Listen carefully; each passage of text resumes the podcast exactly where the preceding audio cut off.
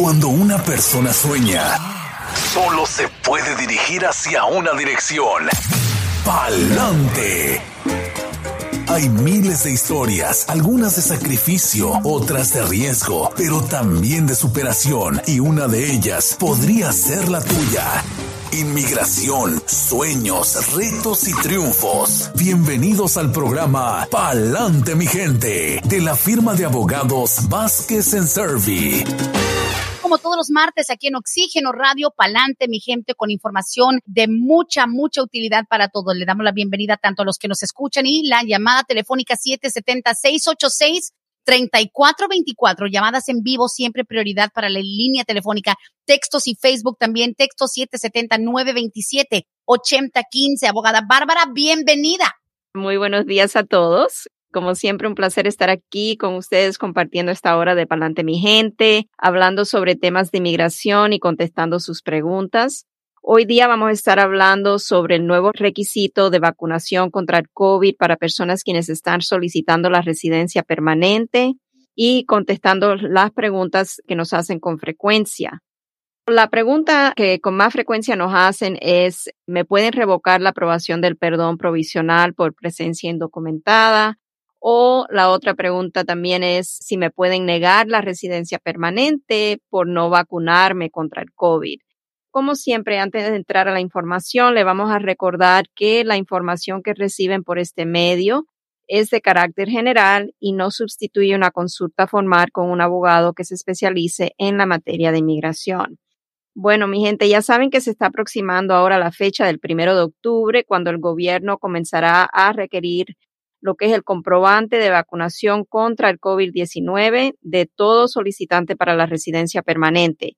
Comenzando en esa fecha, los médicos que están designados por migración para administrar el examen médico requerido en estos casos no podrán firmar lo que es el formulario I-693, que es el documento que contiene los resultados del examen médico hasta que ellos reciban comprobante oficial que el solicitante para la residencia permanente ha recibido la dosis completa de la vacuna contra el COVID. Migración puede negar la residencia permanente a personas quienes se rehusan a ser vacunados contra el COVID. También personas quienes requieren un perdón por presencia indocumentada y quienes se rehusan a ser vacunados tendrán que solicitar lo que es un perdón tradicional por no solo la presencia indocumentada, si es que han acumulado aquí en Estados Unidos presencia indocumentada, pero también van a tener que demostrar que califican para una exención que justifica el haberse rehusado a recibir la vacuna. Y este es el punto importante, que el perdón tradicional solamente puede ser solicitado después de que la persona acuda a la entrevista en la Embajada Americana de su país natal. Esto significará entonces largas esperas fuera de Estados Unidos y separación familiar mientras el gobierno adjudica el perdón y el pedido de exención contra la vacuna no es algo que se puede pedir desde acá. Si la persona tiene que hacer el proceso consular, entonces va a tener que salir del país, presentarse a la embajada.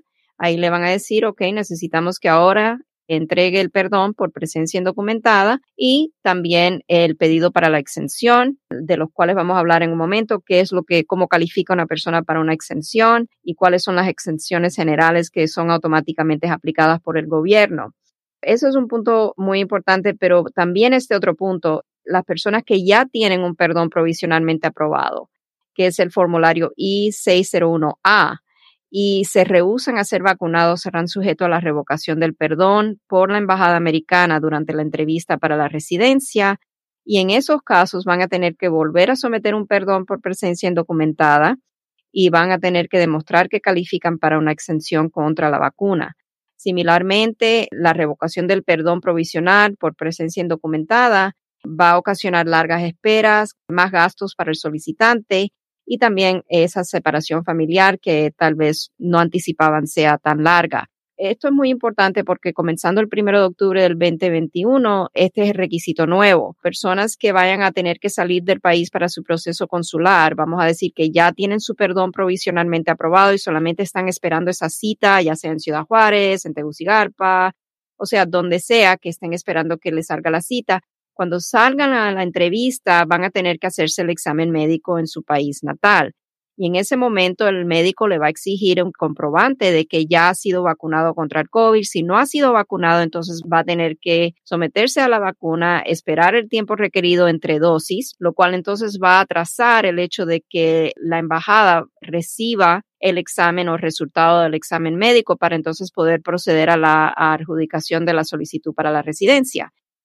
Esta es otra posibilidad. Si tienen un perdón provisionalmente aprobado, cuando salgan a esa entrevista, si se rehusan a lo que es la vacuna, entonces ahí el gobierno estadounidense va a revocar esa aprobación del perdón y vamos a tener que empezar de cero. Ahora tendríamos que aplicar nuevamente a un perdón por la presencia indocumentada acumulada y también pedir una exención de la vacuna. Ahora, con respecto a las exenciones, hay exenciones generales que el gobierno estadounidense concede cuando uno de estos siguientes factores pueden existir. Por ejemplo, la edad de la persona no es apropiada para recibir la vacuna.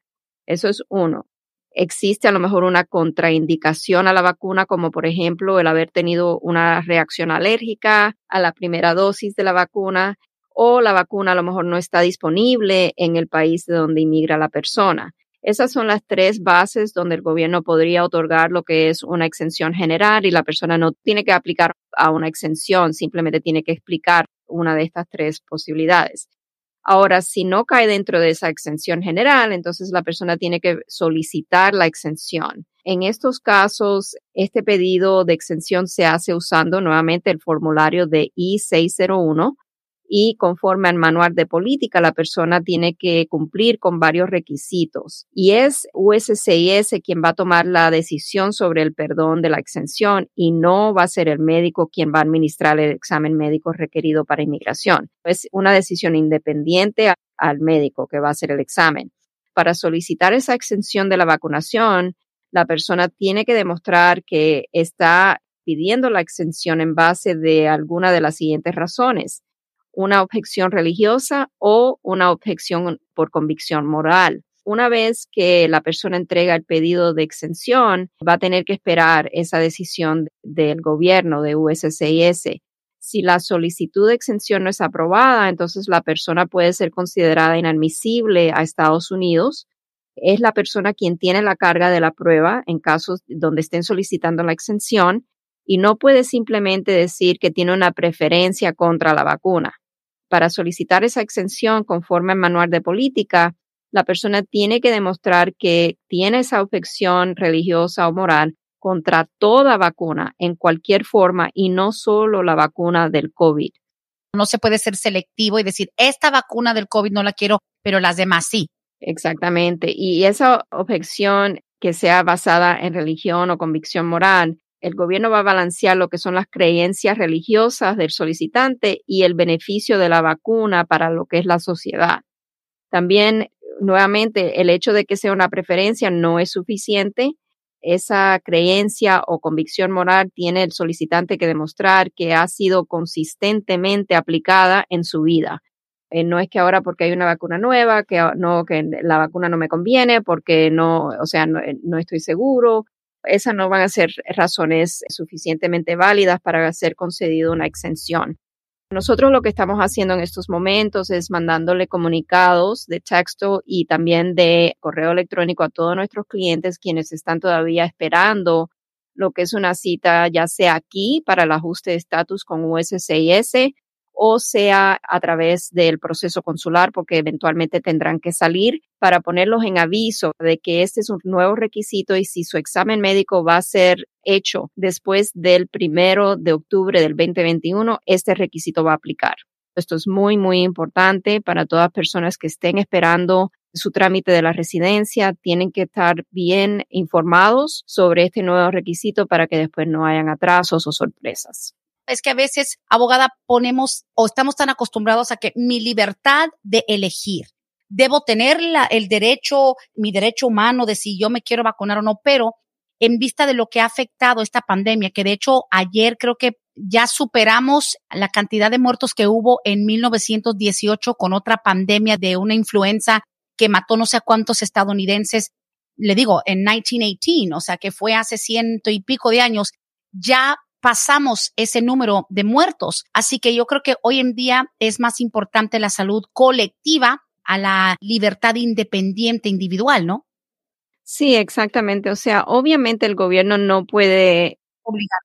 Obligar exactamente lo que es eh, que toda persona se vacune. Y la razón por esto es porque existe la constitución, los derechos constitucionales de la persona. Es una de, de las bases por la cual el gobierno tiene que proveer lo que es una exención en base a esas creencias religiosas. Pero personas que simplemente por preferencia o por temor no quieren ponerse la vacuna, esas son las personas que desafortunadamente van a quedar en ese limbo legal, no van a tener lo que va a ser la posibilidad de proceder a la residencia permanente hasta que el gobierno federal levante el mandato de lo que es la vacuna contra el COVID. Wow. Pues nada, tomando en cuenta que sí, esto entra en vigor, digamos, el primero de octubre, dijo. Correcto, el primero de octubre. Y para recalcar un poquito, y me están llegando las preguntas, pero ¿y si uno tiene la primera vacuna? ¿Tiene que haber tenido las dos vacunas ya, ambas dosis? Sí, si la vacuna que se puso la persona requiere dos dosis, entonces sí, tiene que tener completa toda, o sea, las dosis de vacuna antes de que el médico firme lo que es el examen médico. Ahora tomemos en cuenta que este requisito comienza el primero de octubre. Esto quiere decir que cualquier persona que vaya a hacer el examen médico después de esa fecha, el primero de octubre o después, va a ser sujeto a este nuevo requisito de vacunación. Personas que ya hayan hecho su examen médico previamente y que ya inmigración lo tenga en su poder, si ese examen médico sigue con validez, entonces el requisito no aplica, no es retroactivo. Ah, bueno. Bueno, mi gente, creo que queda claro eh, la intención que hay detrás de esto, más que nada para que se cumpla. Y mire, abogada, ya que estamos hablando de esto, qué curioso que realmente, me imagino que siempre hay casos y excepciones y todo, gente siempre buscando como esquivar o, o brincarse ciertos requisitos, pero de muchos años para acá ha sido el inmigrante buscando ajustar su estatus, ha sido sujeto a ciertas cuestiones de revisión médica. De hecho, antes una persona con, por ejemplo, con VIH no podía entrar a los Estados Unidos y nunca nadie se ha quejado. Digo, hay ciertas cosas que uno tiene que cumplir. Qué curioso que esto esté provocando como tanta controversia.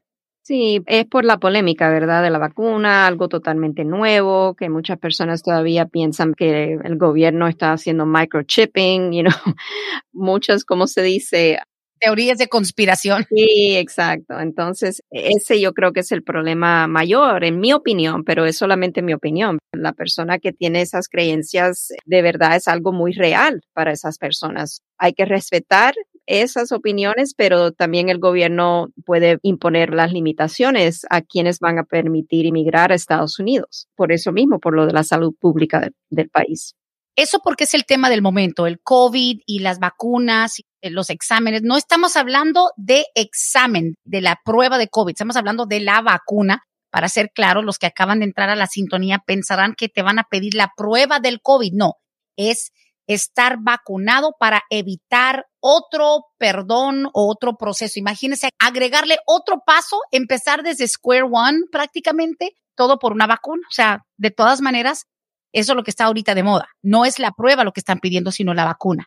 Exacto, la vacuna va a ser necesaria comenzando el primero de octubre del 2021. Van a tener que estar completamente vacunados si es que están pidiendo la residencia permanente, ya sea a través del proceso de ajuste de estatus o del proceso consular.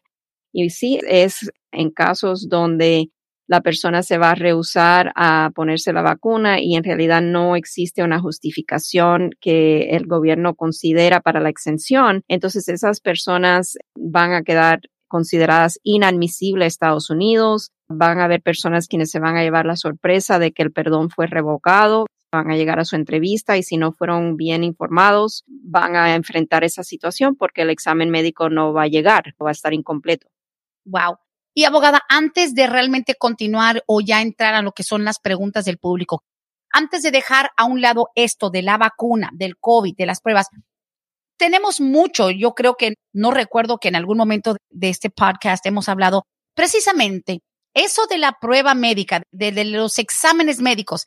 Nos da un resumen bien básico de exactamente qué es lo que están revisando, qué están buscando. Es prueba de sangre, orines, qué están buscando. Sí, varias cosas. El médico va a revisar que la persona tenga todas las vacunas ya administradas. La mayoría de ellas son vacunas que se pusieron cuando la persona era niño en la infancia y también van a estar haciendo exámenes médicos para ver que la persona no tiene una infección que puede ser transmitida fácilmente y no todas ellas. Si uno entra al sistema de USCIS, puede hallar la lista de vacunas que requiere el gobierno para propósito de poder ser considerado admisible a Estados Unidos. También hacen un examen de tuberculosis, hacen, si no me equivoco, el examen de gonorrea, que es una enfermedad venaria, y también van a estar mirando si la persona tiene en el sistema alguna droga ilícita, si le sale el uso de drogas ilícitas, las enzimas del hígado también tienen algo que ver. Por ejemplo, si la persona divulga que ha tenido problemas de alcoholismo en un pasado y tiene problemas de elevación de las enzimas del hígado, me ha tocado desafortunadamente que la persona lo ponen en un proceso de remisión. Quiere decir que la persona tiene que esperar fuera de Estados Unidos, usualmente es como un año, y estar yendo a eh, exámenes que le hacen al azar de orina. O sea que, digamos, la persona que ha tenido problemas con el alcoholismo suele el hígado soltar ciertas sustancias que indican ese historial de tal vez abuso del alcohol. Y mira, no sabía eso, wow. Son varias cosas que el gobierno va a estar mirando okay. Eh, cuando hace ese examen médico. Y en, también dentro de ese examen médico van a estar mirando si la persona tiene tatuajes, por ejemplo porque es algo que le hacen a la persona, lo revisan de pies a cabeza y hasta personas quienes a lo mejor han tenido tatuajes que sean, ¿cómo se dice? ¿O relacionados con pandillas? Con pandillas o se lo han tratado de, tapar o quitar con láser o a lo mejor le vuelven a hacer un, diseño encima, le pasan lo que es un black light, una luz negra para ver exactamente el origen del tatuaje, si ha sido alterado. Todas esas cosas suelen suceder en el examen médico. Por esta razón es muy importante estar bien preparados cuando uno va lo que es el proceso consular, específicamente porque hemos tenido reporte de los médicos que hacen preguntas como para atrapar a la persona. Le dicen, vamos, me vas a decir que cuando eras joven no te fumaste un pitillo de marihuana y no hay cosas así. Hay que tener mucho cuidado lo que uno admite y una preparación antes de salir para lo del proceso consular es muy importante. Qué interesante, la verdad, porque obvio no es exhaustivo lo que estamos platicando, pero en general buscan tener una idea del cuadro de salud y de hecho el historial un poco. Hay preguntas acerca de eso, pero tenemos una llamada en la línea telefónica y gracias a la persona que lleva unos minutos esperando por allá, conectamos con la abogada Bárbara Vázquez. Estás al aire en Palante, mi gente. Buenos días. Buenos días. Una pregunta para la abogada. ¿Cuáles son los pros o los contras cuando cierras tu caso administrativamente? Y el permiso te sigue llegando indefinidamente o corres el riesgo de que simplemente migración te diga, bueno, cerras tu casa y el permiso de trabajo ya no se te va El cierre administrativo es algo que a veces sí es algo positivo, porque quiere decir que el caso de la persona está apartado.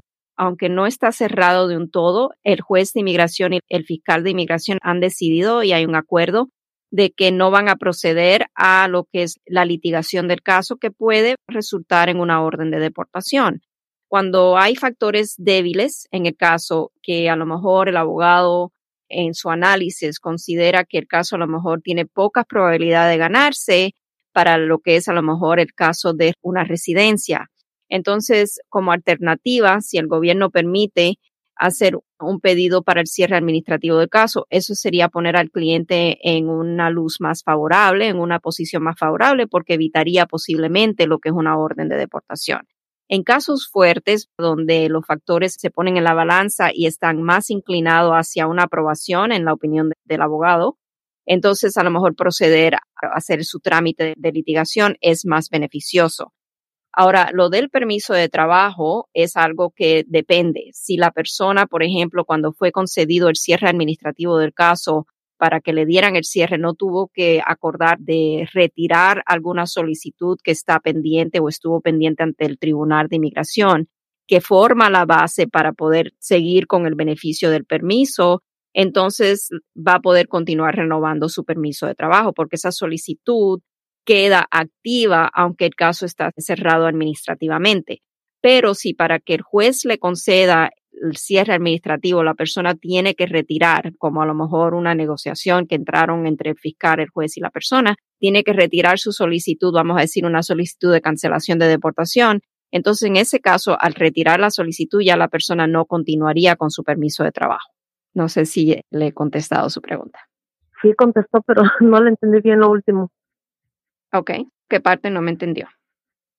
Como si se retira la cancelación de deportación, o sea, el pedido, entonces el, permiso ya no sigue recibiendo. Si usted retira su solicitud, vamos a decir que en corte, para que le cierren el caso administrativamente, el juez le dice, hay que retirar la solicitud de cancelación de deportación y usted acuerda retirar esa solicitud, entonces ya la solicitud no está activa. No puede seguir renovando su permiso de trabajo porque ya esa solicitud fue retirada. Para que no le cancelen el permiso y usted pueda seguir renovándolo, la solicitud no puede haber sido retirada. Oh, ya. Es algo que se hace proactivamente, ¿verdad, abogada? Y es algo que a veces la persona eh, va a balancear y el abogado va a explicarle a la persona y eso es entre pro y contra. Sí, ya no tenemos que litigar su caso o por el momento usted no está a riesgo de ser deportada porque su caso está administrativamente cerrado, pero pasa X, que el juez solamente está acordando cerrar el caso administrativamente si la persona retira, por ejemplo, la solicitud de cancelación de deportación. Y esa es una posibilidad no necesariamente tiene que suceder o sucede en todos los casos. So hay que ver qué es lo que está pensando el gobierno, qué es lo que le están exigiendo a la persona para cerrar el caso administrativamente. Yo tengo muchos casos durante la era de Obama, por ejemplo, donde sí logramos el cierre administrativo del caso, pero la solicitud de cancelación de deportación ha quedado pendiente todos estos años y mis clientes han podido seguir renovando su permiso de trabajo porque está considerada activa la solicitud mientras no haya sido retirada. Tiene sentido. ¿Sí le entendió, amiga? Sí, sí, sí. Muchas gracias. De nada. Gracias. O sea, como quien dice, puede ser positivo. Un cierre administrativo podría ser bueno si tus probabilidades de ser deportada eran altas. O sea, si tu caso iba por un mal camino, ay, se cerró, qué bueno, se pausó, digamos, un final a lo mejor peligroso o trágico. O si tu caso se cerró administrativamente y tal vez tenías buenas posibilidades, pues ahí sí es como que triste, de acuerdo a donde esperaban llegar. Si vamos a decir, el gobierno le está ofreciendo el cierre administrativo del caso, la persona tiene el derecho de rehusarse a aceptar el cierre administrativo del caso y puede decidir no, quiero continuar con mi caso y me voy a arriesgar porque yo creo que tengo un caso muy fuerte y mis probabilidades de ganar el caso son mayores porque a lo mejor no tengo antecedentes penales que puedan infringir en mis posibilidades de ganar el caso. También sé que si pierdo mi caso tengo la posibilidad de apelar a la Junta de Apelaciones. Hay varias consideraciones que el abogado quien está llevando su caso debe de siempre explorar con el cliente y ponerle las cartas sobre la mesa. Si el cliente es una persona que a lo mejor ha tenido varios DUIs, robo, hurto en una tienda y hay problemas de esa índole que puedan impedir el éxito en el caso o puedan llamar en cuestión lo que es el carácter moral de la persona. Entonces ahí yo diría, ok, hay eso de por medio, que vamos a tener que siempre lidiar con ese punto, pero no necesariamente quiere decir que es un factor fatal para el caso, pero hay que convencer al juez porque en final, en estos casos, el juez tiene discreción va a poner todo lo que son los factores positivos y negativos en la balanza y en resumen, el juez va a decir, ok, en mi discreción encuentro que la persona cumple con todos los requisitos estatutarios, pero tiene estas manchas en el historial penal que lo hacen de carácter cuestionable. No creo que cumple con el requisito de buen carácter moral. Bueno, pues sí, es poner todo en la balanza, como dice la abogada, y obviamente hay personas que dicen, pues yo prefiero que me, digamos, el gobierno a veces es como decirte, ok, ¿sabes qué? Ya, te voy a poner así suspendido tu caso, no te voy a buscar para deportarte, pero tampoco te voy a dar papeles. Like, ni te busco, ni me busques eh, a pedir papeles, te dejo en paz mientras tanto. So, hay muchas cosas que se podrían ampliar, pero como tenemos una segunda llamada, gracias amiga, 770-686-3424, al aire con la abogada Bárbara Vázquez en Palante, mi gente, buenos días. Sí, buenos días. Buenos días pregunta es rápido. Yo estoy aplicando por la cancelación y la pregunta esa me llegó la esa para hacer las huellas. Esta es mi segunda vez. ¿Es normal? que voy a poner la huella? Sí, puede ser normal porque las huellas a veces se vencen si ha pasado mucho tiempo desde la primera vez que puso las huellas. Entonces el gobierno, si quisiera estar seguro de que la persona no ha tenido ninguna causa eh, que ha intervenido después de la primera toma de las huellas dactilares, si, por ejemplo, fue tomada las huellas dactilares durante un tiempo que todavía no las tomaban digitalmente, el gobierno ya no tiene acceso o no tuvo acceso para usar nuevamente las huellas y no mandarle un nuevo citatorio. No creo que eso le debe de alarmar y debe de cumplir con la cita. Ok, esa era mi pregunta. Muchas gracias. Gracias. De nada, cómo no. Y por cierto, tenemos otra llamada en la línea telefónica. Rapidito, ¿qué tiempo de caducidad tienen las huellas cuando las pones? Tengo que ver, Brenda, porque uh, hace tiempo que no veo eso. Y también con esta nueva, o sea, no nueva, porque ya lleva tiempo, con esto de la toma de las huellas que ahora la hacen digital o la han estado haciendo digital hace mucho tiempo, a veces ya esto no se ve con mucha frecuencia, ya el, gobierno simplemente vuelve a usar las huellas que ha podido preservar digitalmente para ver si la persona ha tenido algún problema con la ley o algo que lo haga inelegible para el beneficio que está pidiendo. Pero tendría que ver cuál es la expiración de las huellas para propósito de corte, porque este señor está hablando referente a la corte. Tiene, parece que un caso de cancelación. Correcto. Pues bueno, vamos a seguir y tenemos también ambas líneas de nuevo esperando. Buenos días, Oxígeno Radio, con la abogada Bárbara Vázquez. Palante, mi gente. Buenos días. Buenos días. Mire, mi pregunta es esta mi yerno lo está pidiendo mi hija y fueron a México porque llegó la entrevista para ir. Y este, ya llevan dos semanas y no saben nada. Ok. La abogada dice que se sigue procesando, pero mi hija, como pusieron sus emails, eh, me supongo que en algún papel de que fueron a migración, dice que en, hay un correo que dice este rechazado y el abogado no ha recibido nada. Entonces, es lo que yo quiero saber porque estoy pues sí, estoy con la tentación de que si le van a seguir el pasaporte o no, porque se lo quitaron y le dijeron que tenía que ir a recogerlo, pero no han mandado nada, ningún aviso. Él va a poder volver a entrar. ¿Qué se puede hacer? Ok, su hija está siendo solicitada por el esposo. Es lo que estoy entendiendo, ¿verdad? Mi hija, mi hija. Lo está solicitando a él. Esposo. Sí, ok, sí. ¿y ella es ciudadana? Ciudadana americana. Ok. ¿Y usted sabe si ya le hicieron el examen médico? ya le hicieron el examen médico. Ok. ¿Y fue el, el, examen médico, usted sabe si fue programado antes de la cita o se lo dieron después de la cita? No. La fecha del antes examen. de la cita. Antes, Antes de, de la Fue cita. el día 6 de septiembre, sí. Y la cita Ok. de él fue el 13 de septiembre. Ok. O sea, le hicieron antes el, el examen, antes de ir a la cita. Le pregunto esto porque si hay, por ejemplo, ahora está sucediendo que los exámenes médicos están sucediendo después de la cita y a veces esto sucede. Pero si dice en línea, y esto es algo que el abogado puede verificar también por su parte entrando al sistema, que la visa ha sido rechazada o refusal, hay que saber la razón por la cual a lo mejor está rechazada la visa. Debe de existir una razón. No sé los factores específicos del caso de él, si él requirió un perdón, si le aplicaron al perdón antes de haber salido de Estados Unidos. Él estuvo aquí en Estados Unidos por mucho tiempo. Sí, él vino cuando era un niño, cuando tenía cuatro años llegó a este país. Ok. ¿Y usted sabe si alguna vez después de que entró, él entró documentado o indocumentado? Indocumentado. Ok.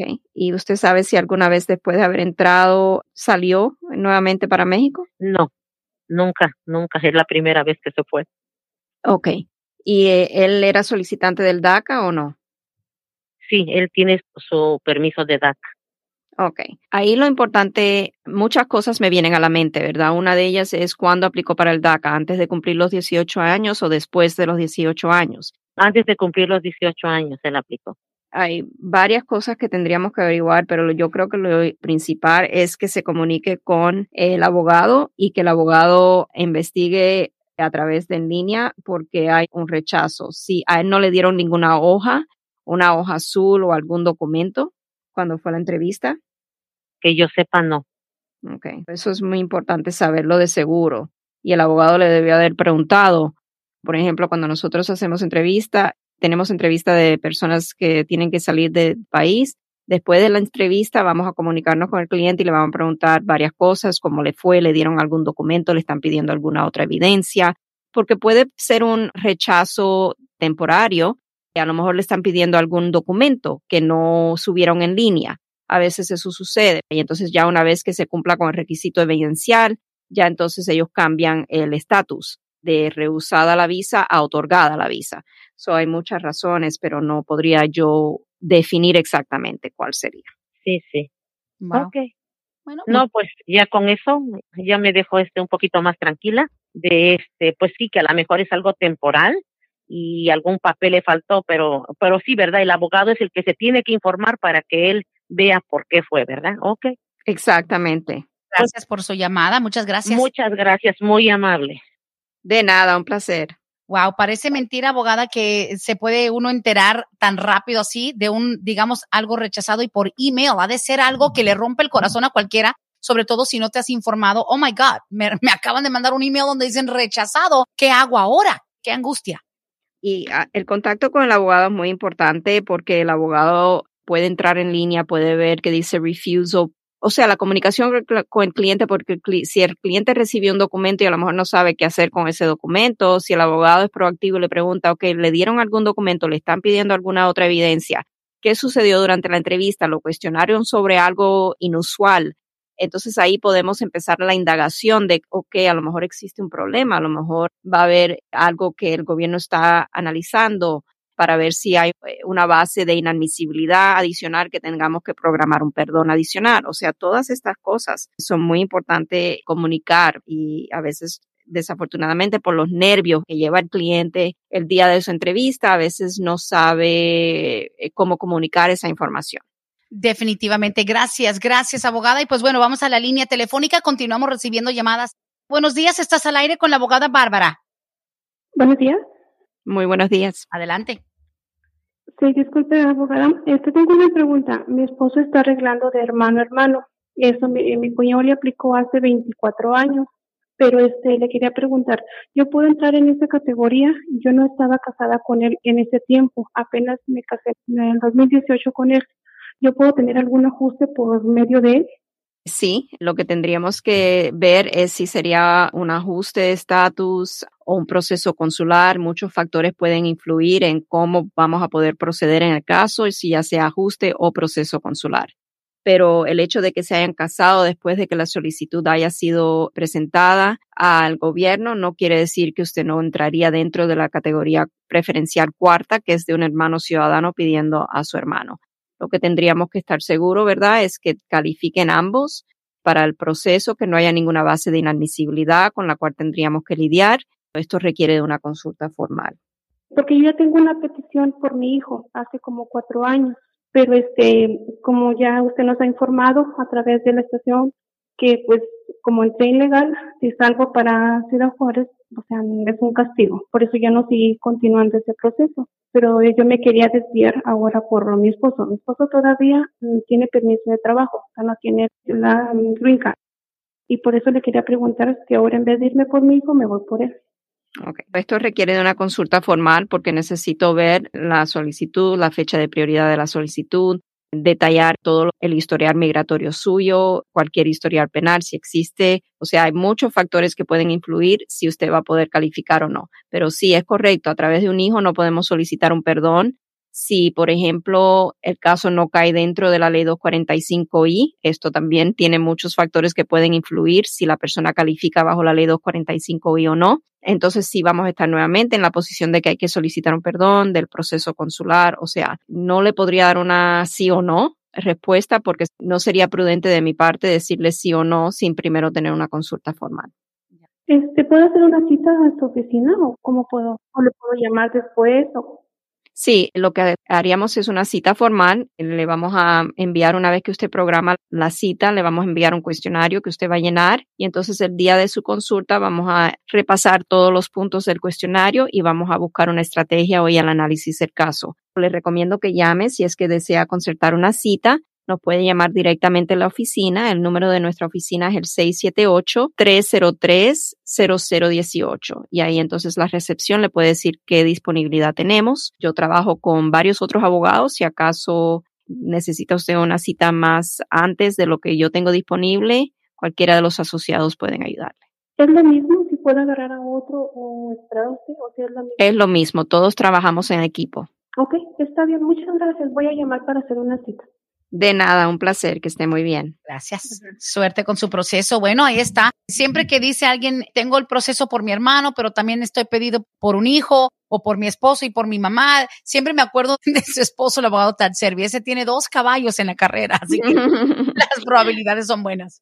Sí, exacto. Y aquí lo que parece que la señora está expresando es el hecho de que aunque tenga esa solicitud por el hijo y dice que ya hace cuatro años la tiene pendiente, el hijo es ciudadano, eso no es que hay esperas en el caso de ella, porque ella no es sujeta a una categoría preferencial cuando el hijo ciudadano la está pidiendo. Lo que sucede aquí es que el caso está trabado porque la señora está consciente de que dado a la presencia indocumentada, ella va a requerir un perdón y para poder pedir ese perdón, ella necesita contar con el familiar calificativo que solamente cuenta lo que sería el cónyuge ciudadano residente o mamá o papá residente o ciudadano. Y en estos casos vamos a decir, para dar un poquito más de información, que ella no sea elegible bajo la ley 245I, pero el esposo consigue la residencia.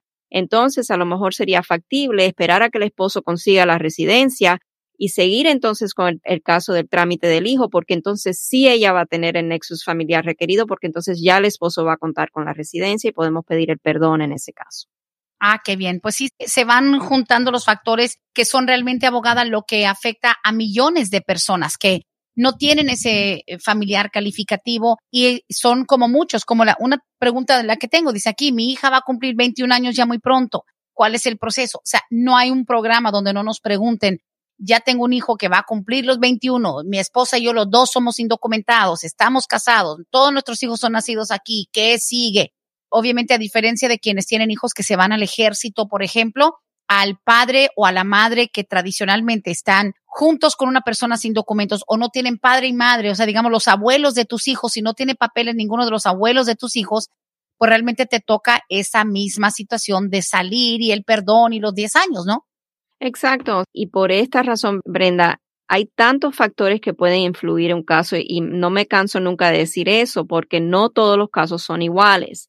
Un factor puede determinar la estrategia que vayamos a poder proceder o usar en un caso, pero no necesariamente podemos usar esa misma estrategia y colocarla a otro caso y usarla en ese otro caso, porque si la persona a lo mejor requiere, vamos a decir, de un perdón adicional, eso cambia totalmente cómo vamos a trabajar el caso cuánto tiempo de separación familiar, cuánto tiempo de espera, cambian tantas cosas.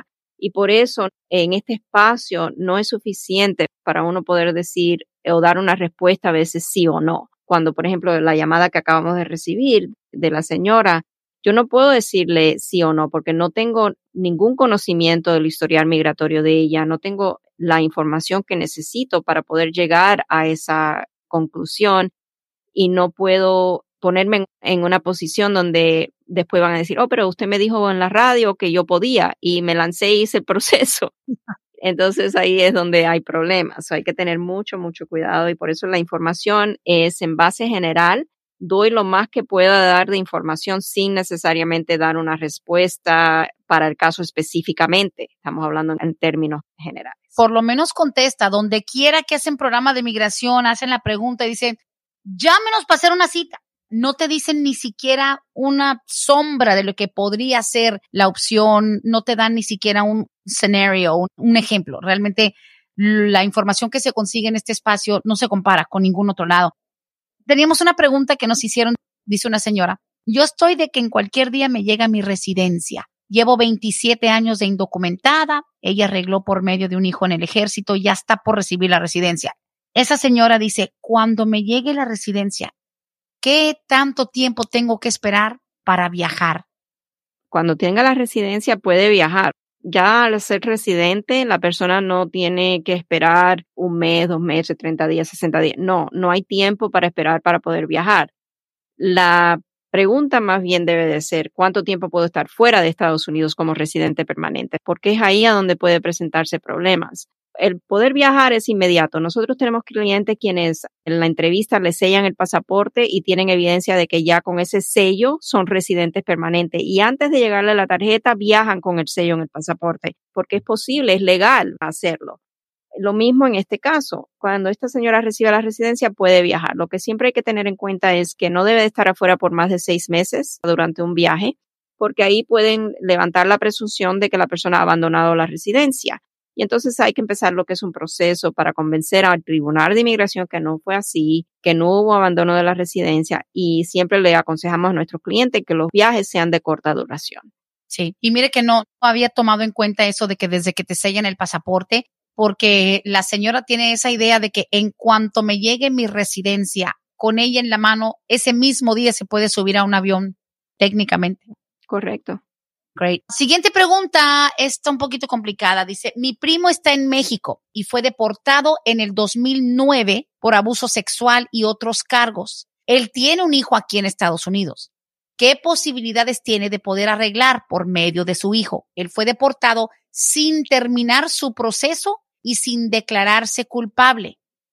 Nuevamente, esto es un caso que va a requerir definitivamente una consulta formal no solamente una consulta formal, pero vamos a necesitar ver los documentos de la corte, la acusación, qué es lo que sucedió eventualmente con el caso. No se declaró culpable, no terminó el proceso en la corte.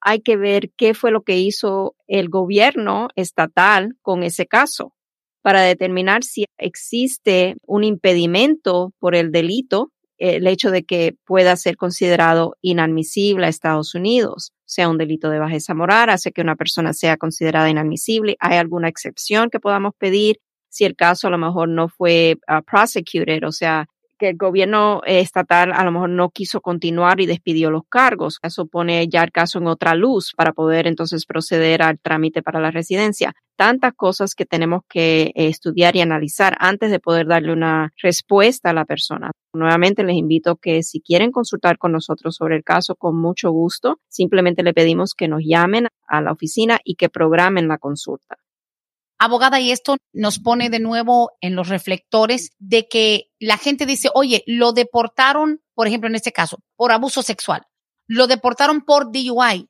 No es tanto que te hayan deportado por el caso del que se te acusa. Te deportaron porque tuviste contacto con la autoridad y eres indocumentado y procedieron en tu contra para sacarte del país porque no tienes derecho de estar aquí, según entonces, no es necesariamente que, ok, se declaró culpable por abuso sexual, porque una cosa digo, dentro de lo poco que yo manejo con el abogado Sperling, les puedo decir, he aprendido que cuando te encuentran culpable de abuso sexual o en su defecto de algún cargo grave, tu castigo no es la deportación. O sea, no te deportaron a tu país por el abuso sexual.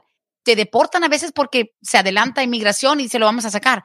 Pero una persona que es hallada culpable de ciertos cargos, aquí va a cumplir primero su condena, le dan cinco años, le dan diez años y después los deportan. Así que es importante, abogada, y usted siempre ha hecho hincapié en enfatizar, hey, no te deportaron tal vez por el DUI, te deportaron porque tuviste contacto con las autoridades migratorias a la hora de tener un DUI. Exactamente. Y en el caso de, esta señora que hace esta pregunta sobre el primo, es tan esencial saber qué pasó con ese caso en la corte. No podemos simplemente tornar el ojo y a ciegas proceder en el caso sin ver esos documentos, porque cuando a él lo arrestaron le tomaron huellas. Si procedemos a un caso para una residencia y le toman las huellas, le va a salir el hecho de que fue arrestado y que ese fue el cargo. El gobierno federal, inmigración, va a querer ver cuál fue la disposición del caso si fue despedido el caso, si lo hallaron culpable, si existe una orden de arresto, o sea, todas esas cosas tienen mucho, mucho que ver. Pero sí es cierto, a veces la deportación no es necesariamente ocasionada por el delito, sino porque intervinieron. O sea, la persona cometió el delito y aunque haya salido libre del cargo, de todas maneras el estatus de indocumentado le da el poder al gobierno federal, a inmigración, de procesar a la persona para la deportación. Claro importante que lo sepan porque mucha gente piensa, ya me deportaron, ya me fui para Honduras, me fui para México y cuando están allá, abogada, regresan de indocumentados y se sorprenden de que hay orden de arresto porque no se cerró el caso, se quedó pendiente. O sea, la gente cree que la deportación en sí, de que te remuevan del país, es el castigo. No es así. Así que eso vamos a tener que aclarar en otro momento. Aquí dice, pregúntele a la abogada que si en algún momento antes sí se podía arreglar residencia solamente con un hijo ciudadano, sin la 245, sin familiares directos, o sea, un indocumentado antes en algún otro momento podía arreglar sin todos esos factores que hoy pusieron? Yo solamente puedo hablar desde que yo he estado ejerciendo, ¿verdad? Porque no he hecho en realidad un análisis histórico de la ley de inmigración, o sea, de todo aspecto de la ley de inmigración. So, desde que yo estoy ejerciendo, si una persona entra de manera indocumentada a Estados Unidos y tiene un hijo ciudadano estadounidense, antes de que caducara la ley 245i, era esencial que la persona o haya entrado documentadamente o si entró indocumentado cuente con el beneficio de la ley 245i y pague una multa monetaria de mil dólares. Ese ha sido el requisito desde que yo tengo conocimiento de lo que es la ley de inmigración, que ha sido desde 1996 que empecé a ejercer mi carrera. No sé en tiempos antiguos si era más fácil. Hubieron muchas diferentes provisiones legislativas que permitía que personas aplicaran a la residencia permanente, tal vez no necesariamente por un hijo, pero por ejemplo la legalización a través del campo, por trabajar en el campo, eso fue en los años 90, muchas personas que trabajaron en las cosechas del campo pudieron arreglar a través de lo que es una amnistía y hasta la fecha todavía Vemos clientes que tienen las residencias desde el 1 de diciembre de 1990 y sabemos que eso nos deja saber en muchos casos que esta persona arregló a través del programa de la legalización. Pero desde que yo tengo uso de razón con respecto al tema de inmigración, siempre he requerido o una entrada legal para que un padre pueda ajustar a través de un hijo ciudadano estadounidense o tiene que tener el beneficio de la ley 245i para poder ajustar aquí dentro de Estados Unidos. Tenemos una pregunta, dice, es en inglés, dice, mi amiga, su ex marido, bueno, el pronto soon to be ex, al parecer es una situación de un esposo ciudadano que le hizo papeles a su esposa en un problema personal que tuvieron, ese hombre le quitó la residencia y suele pasar. Tenemos que hacer un programa nada más de este tipo de situaciones donde la persona que te hizo papeles de repente se enoja, hay un pleito, algo doméstico, un problema. Ese hombre le quitó la residencia, se le escondió. He took her green card, dice. Él ahora está en la cárcel de Gwinnett por unas felonías graves. Mi amiga no sabe lo que hizo el marido con su green card de ella. Se le va a vencer en febrero ahora de este año 2022. Ella ahora quiere aplicar por la ciudadanía. What can she do? Dice aquí, un abogado le dijo, ahorita mismo se va a tardar más lo de su naturalización porque primero tiene que sacar una nueva green card. ¿Eso es correcto? Tenemos que tener un comprobante de la residencia. Usualmente cuando se aplica a la ciudadanía se une al paquete la copia de la residencia y en este caso también lo que tenemos como un factor es el hecho de que ella ya estaría aplicando a la ciudadanía con menos de seis meses de validez en lo que es la tarjeta de residencia. De todas maneras, el gobierno exige que la persona haga su renovación para la tarjeta. En este caso, no sé si ella mantiene una copia donde pueda tener a lo mejor el número de registro de extranjería y se pueda mandar la I-90 a pedir la renovación, pero yo no necesariamente le diría que no me atrevería a hacer el caso de naturalización, a lo mejor con una affidavit explicando lo que ha sucedido y con evidencias de que ella está solicitando un duplicado o una nueva residencia, no solamente porque se le está por vencer dentro del plazo de seis meses, pero también por lo que sucedió con el esposo que le ha quitado la residencia y que ahora él se encuentra en la cárcel. Yo no necesariamente diría que vamos a esperar a que me den la nueva residencia. Si hay alguna manera de comprobar, a lo mejor ella tiene una notificación de aprobación cuando le aprobaron el caso, a lo mejor guardó una copia de la residencia, a lo mejor si trabajó el caso con un abogado, sería dirigirse al abogado, porque por lo menos en nuestra oficina, si el cliente coopera con lo que le pedimos, que usualmente es denos una copia de su tarjeta de residencia cuando le llegue, para nosotros mantener una copia escaneada digitalmente, y así en cualquier momento, si alguna vez se le extravía la tarjeta, tenemos nosotros un duplicado de su tarjeta. No se pueden tener, o sea, digamos, dos copias de la residencia, ¿verdad? Not copy, pero no, no te dan nunca dos green cards. No, no. Dice, she has the barcode number, el código de barras. ¿Eso basta? Me imagino que está hablando del número de registro de extranjería, el A-number, que son nueve dígitos, o a lo mejor es el número de recibo. Si es el número de recibo de cuando le aprobaron el caso, entonces con eso se puede entrar en línea y bajar una copia de la aprobación. O sea, va a decir USCIS Case Status Online. Si se entra el número de recibo en ese sistema, le van a decir el resultado del caso. Your case was approved on such and such day, yada, yada. Abogada, estamos en el final. Tengo una última pregunta. Lo demás, obviamente, vamos a tener que guardarlo. Not next week, porque vamos a estar fuera del país, abogada, pero para cuando estemos de nuevo aquí, por ahí en la primera semana de octubre. Dice aquí, yo soy dominicana, me naturalicé en el 2014 por medio de mi mamá, pero yo vivía en Nueva York y al mudarme a Georgia, nunca ubiqué mi certificado de naturalización. Tampoco saqué el pasaporte necesito viajar. ¿Habrá forma que yo pueda viajar? No tengo mi pasaporte americano, me naturalicé también allá en Nueva York. Ella no encuentra su certificado de naturalización. She naturalized 2014, no tiene pasaporte americano, nunca lo sacó. ¿Cómo puede viajar ella? Ella necesita primero que nada, pedir un replacement, un duplicado del certificado de naturalización. Y con eso, entonces, pedir su pasaporte. O sea, no podemos viajar al extranjero sin los documentos apropiados para poder volver a entrar. Primero que nada, la aerolínea le va a negar abordar el avión. ¿Por qué? Porque la aerolínea sería multada si permite que un pasajero sin los documentos apropiados para reingresar a Estados Unidos a bordo del avión se está buscando problemas la aerolínea. Necesita hacer los pasos esenciales antes de programar el viaje, que sería la solicitud para lo que es al duplicado o reemplazo del certificado de naturalización. Después, con esa prueba, ir a sacar el pasaporte estadounidense. Ok, Abogada, muchísimas gracias. Hemos tenido obviamente un programa lleno de llamadas y muchas preguntas y se van a quedar esperando at least dos semanas, pero gracias también a usted por entender que pues estamos realizando algunas cosas a nivel personal, pero le prometemos a nuestra gente la próxima semana vamos a tener la retransmisión de este show porque fue excelente. Así que gracias, abogada. De nada, un placer y bueno, muchas felicidades y disfrute mucho. Gracias, gracias por los también. I can't wait. No, muchísimas gracias de verdad y a toda la gente que llamó, que participó. Pero recordándoles, hagan contacto en la oficina de Vázquez y Servi 678-303-0018. Cita con cualquiera de los asociados es como hacer la cita con usted misma, ¿verdad? Exactamente. Todos trabajamos en equipos, todos somos capaces o no hay ningún problema.